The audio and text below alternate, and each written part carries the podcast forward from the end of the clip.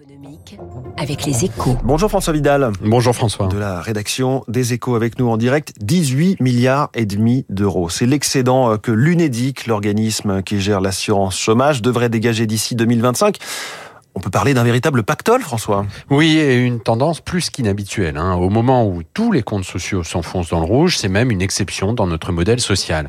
À y regarder de plus près, cela n'a toutefois rien d'étonnant. Hein. C'est la conséquence logique de la très bonne tenue du marché du travail, qui a encore enregistré 90 000 créations d'emplois au premier trimestre. Une tendance qui limite le montant des indemnités versées par l'UNEDIC, tout en gonflant les cotisations que l'organisme perçoit. À cela s'ajoute la croissance globale de la masse salariale, favorisée par l'inflation, et les effets de la récente réforme des règles d'indemnisation.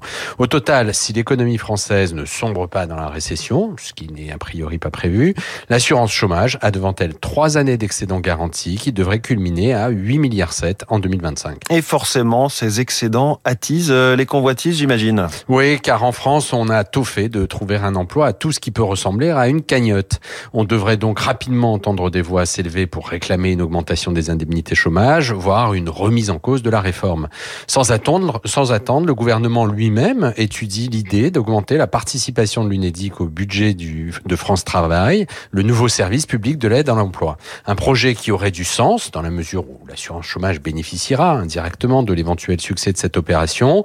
Mais attention à ne pas perdre de vue l'essentiel. Et l'essentiel pour l'UNEDIC, c'est de se délester dès que possible d'une lourde dette qui s'élevait à plus de 60 milliards d'euros en fin d'année dernière. Alors, je sais bien que cette perspective ne fait rêver personne, mais c'est le seul moyen d'assurer la pérennité de notre système d'assurance chômage qui devra fatalement affronter à un moment ou à un autre des conjonctures moins porteuses. Ah, des convoitises qui sont à la une des échos, tout comme euh, la French Tech, la nouvelle donne et ce salon Vivatech qui s'ouvre aujourd'hui à la une donc de votre journal. François Vidal, merci beaucoup.